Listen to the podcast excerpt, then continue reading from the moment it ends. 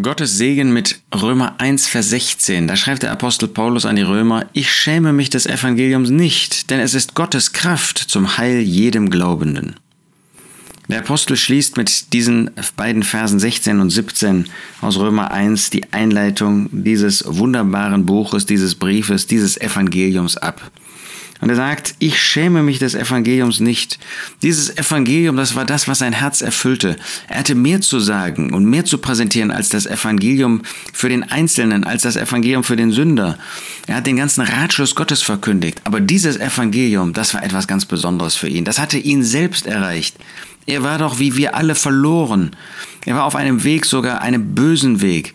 Er hat die Versammlung Gottes, die Gemeinde Gottes hat er verfolgt. Deshalb muss er sich als den obersten Sünder bezeichnen, den ersten Sünder. Aber dieses Evangelium hatte, als er auf dem Weg nach Damaskus war, ihn völlig verändert. Es hatte sein Herz, sein Gewissen getroffen, hatte mit göttlicher Kraft ihn überwunden. Und deshalb schämte er sich des Evangeliums nicht, denn es ist Gottes Kraft.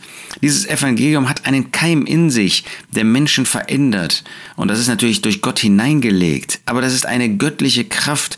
Und wie brauche, brauchte man sich einer Sache zu schämen, die mit göttlicher Kraft Menschen total verändert, und zwar nicht zum Schlechten, sondern zum Guten. Es ist Gottes Kraft zum Heil, zur Errettung, jedem Glaubenden.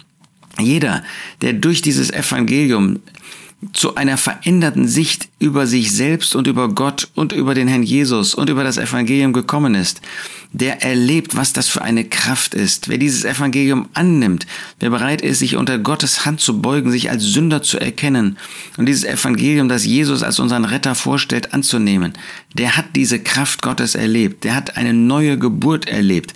Eine neue Geburt von einem Menschen, der längst lebte, aber in der Sünde lebte und der jetzt völlig neu ist der neu geschaffen worden ist, der zur neuen Schöpfung gehört.